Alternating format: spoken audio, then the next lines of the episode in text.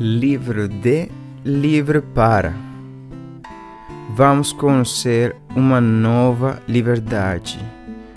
Alcoólicos Anônimos, página 68.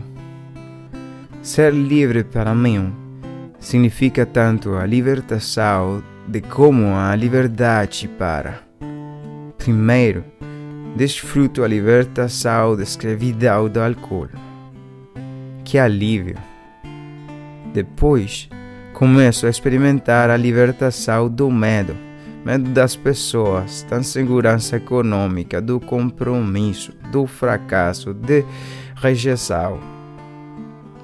Em seguida, começo a desfrutar a liberdade para a liberdade para optar pela sobriedade, para ser quem sou, para expressar a minha opinião, para sentir paz de espírito para amar e ser amado, e liberdade para crescer espiritualmente. Mas como é que posso adquirir essas liberdades? O livro azul diz claramente que antes de chegar ao meio caminho das minhas reparações, começarei a conhecer uma nova liberdade.